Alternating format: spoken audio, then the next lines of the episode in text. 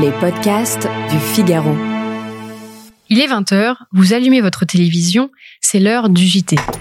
Faits divers, catastrophes naturelles, pandémies, prise de pouvoir par des fondamentalistes, guerre ou attentats. Si ce tableau est caricatural, le mal qui sévit dans le monde est bien réel et il y a de quoi nous démoraliser. Au point de se demander si nous vivons vraiment dans le meilleur des mondes possibles. Je suis Azélise Lecor, journaliste au Figaro, et vous écoutez Le Moment Philo, réalisé par Sylvain Châtelain.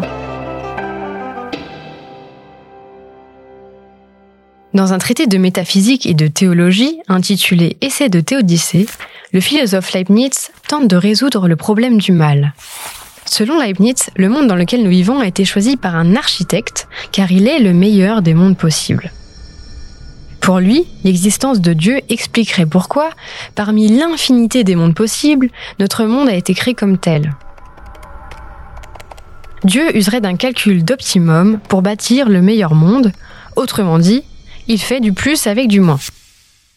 Mais comment concilier d'une part l'existence d'un Dieu qui a par définition toutes les perfections, est omniscient, omnipotent et fondamentalement bon, et d'autre part l'existence du mal? Pour mieux le comprendre, Leibniz construit une fiction au centre de laquelle il place un grand palais en forme de pyramide qu'il appelle le palais des destinées. Imaginez-vous dans ce palais, vous contemplez toutes les versions possibles d'une infinité de mondes. À mesure que vous montez en haut de la pyramide, les mondes sont de plus en plus beaux et celui du dernier étage de la pyramide est de loin le plus beau des mondes.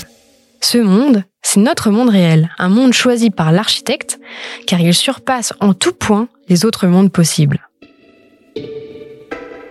Si Leibniz considère, dans une certaine mesure, que la souffrance est bonne car elle inspire la volonté humaine, les critiques lui rétorquent que le degré de souffrance est bien trop important pour justifier l'optimisme. Parmi ces critiques, il y a Voltaire qui s'en est bien moqué.